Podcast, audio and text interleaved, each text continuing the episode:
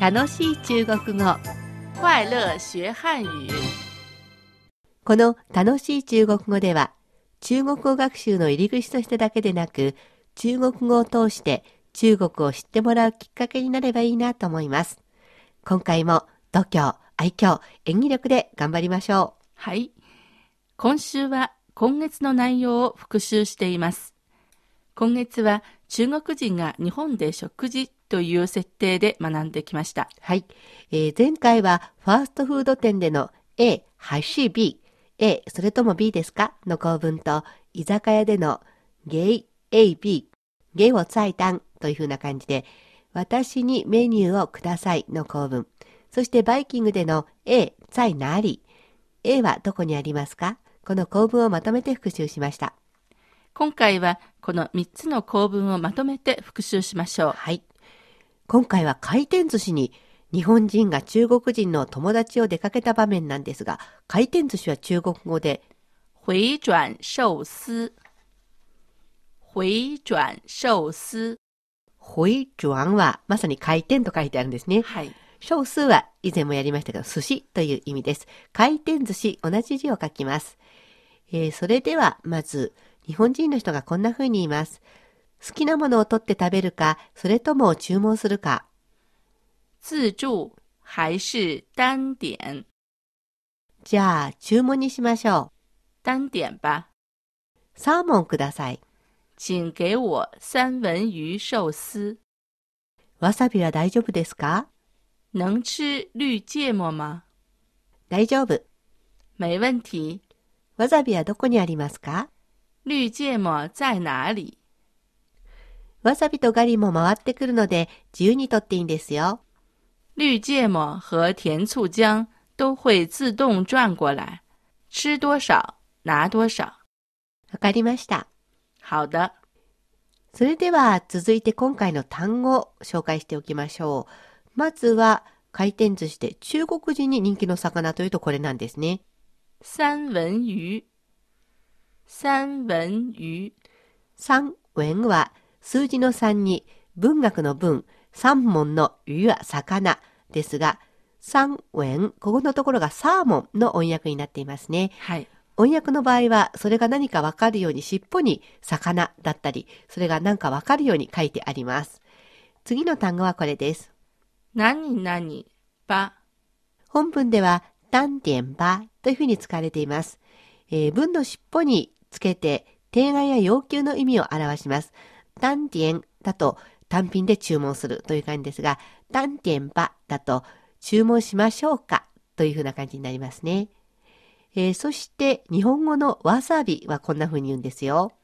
绿芥末，绿芥末，知恵も、これは、からしの意味なんですよね。はい。えー中国にはわさびがないので、緑のからし、こんな言い方をします。えー緑が竜なので、竜、知恵も、これでわさびということなんですが、えーお店や場所によって違う中国語もありますね。はい。場合によって、山葵、山葵、あるいは、清介、清介ということもあります。はい。山葵は、日本人の人が見ると山に、葵の御門の葵と書いてあるので、わさびというふうにすぐわかるんじゃないでしょうか。チンジエ、これは、青いからしということで、まあ、緑ではなく青いからしというふうに書いてあるお店もあるようです。えーわさびと同じように、なかなかもともと中国にないものなので、中国語にするとき難しいのがガリですね。はい。これはこんな風に言います。甜醋姜、甜醋姜。はい。ジャンは生姜という意味ですね。はい。えーガリはただの生姜ではなくて、酸っぱ甘い生姜なので、えー酸っぱ甘いではなく甘酸っぱいというふうにして、ティエン、甘いという字、ツーはオスの酢ですね。はいこれをつけて、ティエン、ツー、ジャン。これでガリですけど、これも決まった言い方はないかもしれないですね。そうですね。日本の飲食店以外の場所ではなかなか使わないので、うん。まあ、日本料理にはわからない人は、天通じゃんと聞かれたら、何それうん何それと言うかもしれませうんね。ん。まあまあ、もしかしたらどこかのお店では音訳になってるかもしれないですね。はい。はい。えーそれでは、今度はこれでもう一度本部を聞いてみてください。回転寿司の会話で、えー日本人の人が中国人の人に注文の仕方などを紹介しています。日本語は言いませんので、聞き取ってみてください。私が日本人で、シェトンが中国人のところでやってみます。自助还是单点。单点吧，请给我三文鱼寿司。能吃六芥末吗？没问题。绿芥末在哪里？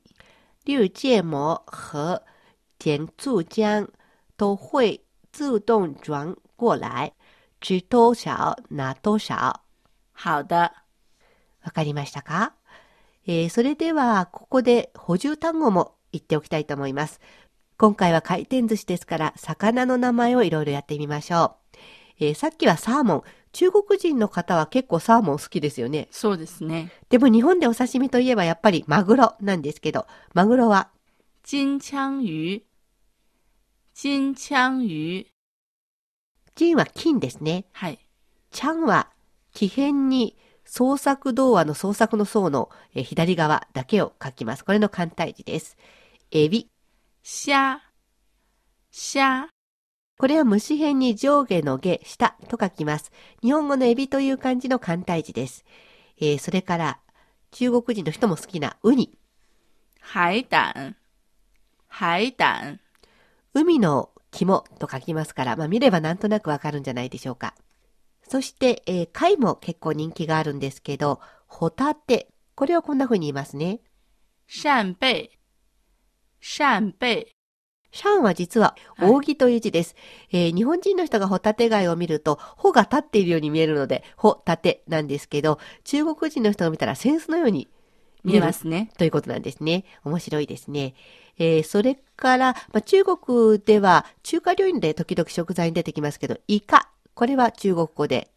鱿鱼，鱿鱼，他にも言い方がありますね。乌贼，乌贼，イカもいろいろな言い方があります。えーそして中国の食材としては少ないんですけど、最近たこ焼きなんていうのも街角で売られるようになりましたので、ちょっとお馴染みでしょうか。タコ。章鱼，章鱼，イカもタコもいずれも魚という字がついています。えーそして海苔巻き。紫菜卷，紫菜卷，ズツイは紫の野菜の菜と書いて海苔の意味なんです。最後のジュアンは巻くということで海苔巻きですね。嗨，魚の名前をいろいろ紹介しました。他にもいろいろありますけど、日本と同じように、魚の名前は中国語での難しいですよね。そうですね。はい。字も読めないこともあります。まずはこう指さして食べてみるっていうのがいいかもしれませんね。はい。そろそろお別れの時間です。ここまでのお相手は私、高橋恵子と、シャトーでした。それではまた、学習進步。再见。